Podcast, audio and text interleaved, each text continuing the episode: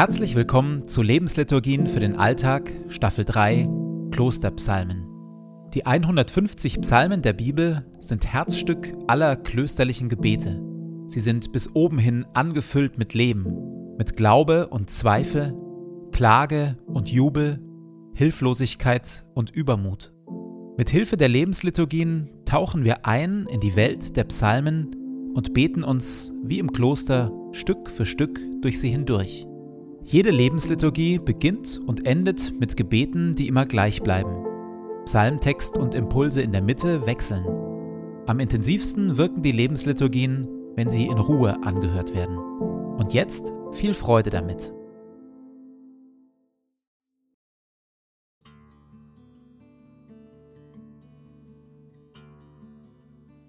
Zu Beginn meines Betens lege ich zur Seite, was mich beschäftigt, und lasse es ruhig werden in mir. Ich sammle meine Gedanken und atme langsam und bewusst.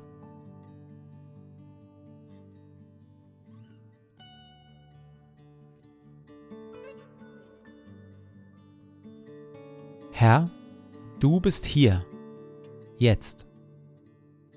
Du schaust mich liebevoll an.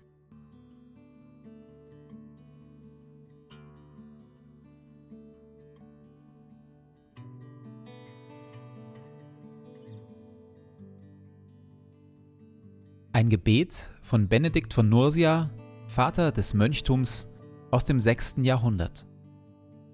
Verleih mir, gütiger und heiliger Vater in deiner Huld, einen Verstand, der dich versteht, einen Sinn, der dich wahrnimmt, einen Eifer, der dich sucht, ein Herz, das dich liebt, ein Tun, das dich verherrlicht und eine Geduld, die auf dich harrt.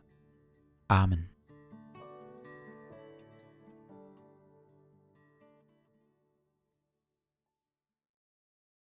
Und immer noch ist David, der Psalmbeter, nicht fertig mit seinem großen Thema Gerechtigkeit.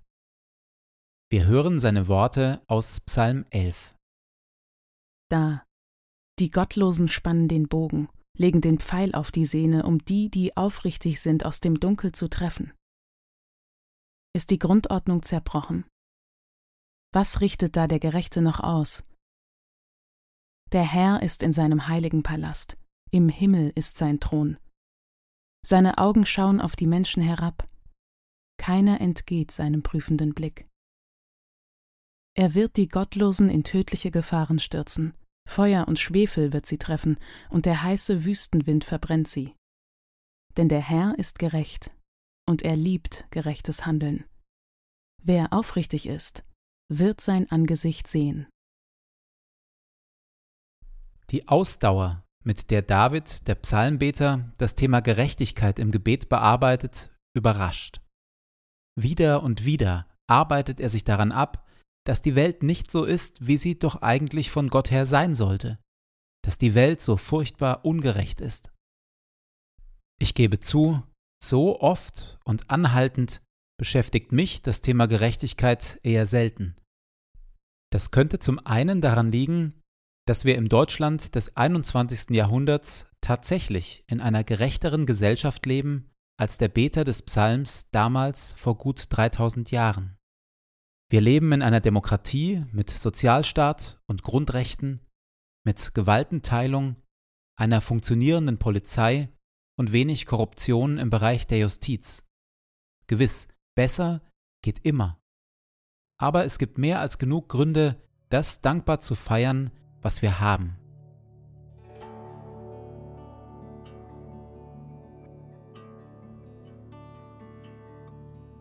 In der Stille mache ich mir bewusst, welches Privileg ich habe, in unserem vergleichsweise gerechten Land zu leben.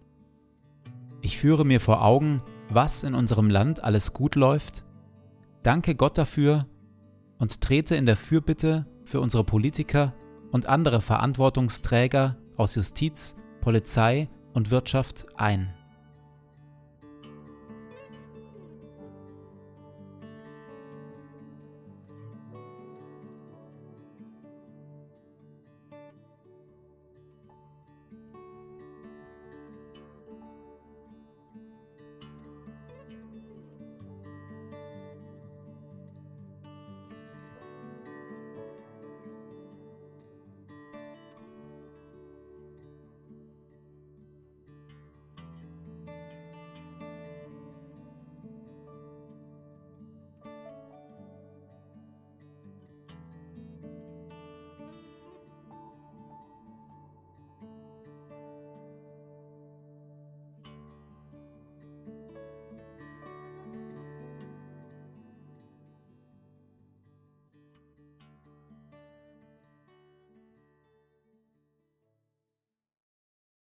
Dass wir in einer vergleichsweise gerechten Gesellschaft leben, können wir allerdings nur mit Blick auf unser Land behaupten.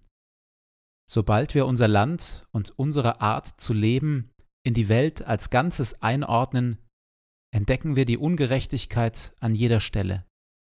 Die Folgen des Klimawandels, maßgeblich von unserer westlichen Art zu leben verursacht, treffen vor allem die Armen. Medikamente und Impfmöglichkeiten sind furchtbar ungerecht verteilt. Gigatonnen von Müll und Elektroschrott, die bei uns anfallen, werden in ärmere Länder verschifft. Und so geht es weiter und weiter und weiter. Vielleicht beschäftige ich mich mit dem Thema Gerechtigkeit auch deshalb deutlich seltener als der Psalmbeter, weil ich nicht Opfer, sondern Täter von Ungerechtigkeit bin. Der Herr ist in seinem heiligen Palast, im Himmel ist sein Thron. Seine Augen schauen auf die Menschen herab, keiner entgeht seinem prüfenden Blick.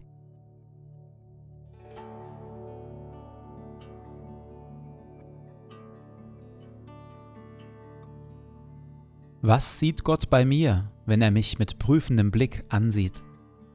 In welche Ungerechtigkeiten bin ich verstrickt? Wie gehe ich damit um?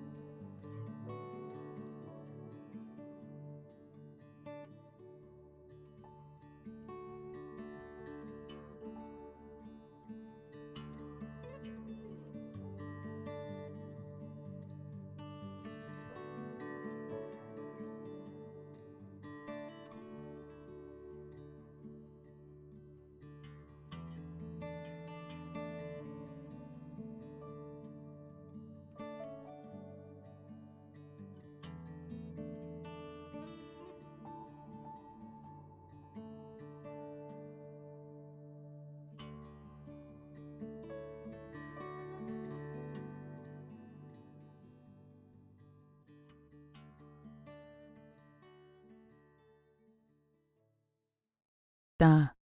Die Gottlosen spannen den Bogen, legen den Pfeil auf die Sehne, um die, die aufrichtig sind, aus dem Dunkel zu treffen. Ist die Grundordnung zerbrochen? Was richtet da der Gerechte noch aus? Der Herr ist in seinem heiligen Palast, im Himmel ist sein Thron. Seine Augen schauen auf die Menschen herab, keiner entgeht seinem prüfenden Blick. Er wird die Gottlosen in tödliche Gefahren stürzen, Feuer und Schwefel wird sie treffen, und der heiße Wüstenwind verbrennt sie. Denn der Herr ist gerecht, und er liebt gerechtes Handeln. Wer aufrichtig ist, wird sein Angesicht sehen.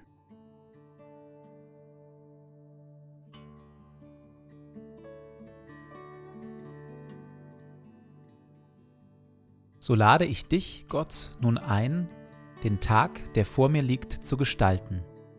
In mir und mit mir. Atme in mir, Heiliger Geist, dass ich heute Gutes denke. Wirke in mir, Heiliger Geist, dass ich heute Gutes fühle. Pulsiere in mir, Heiliger Geist, dass ich heute Gutes tue.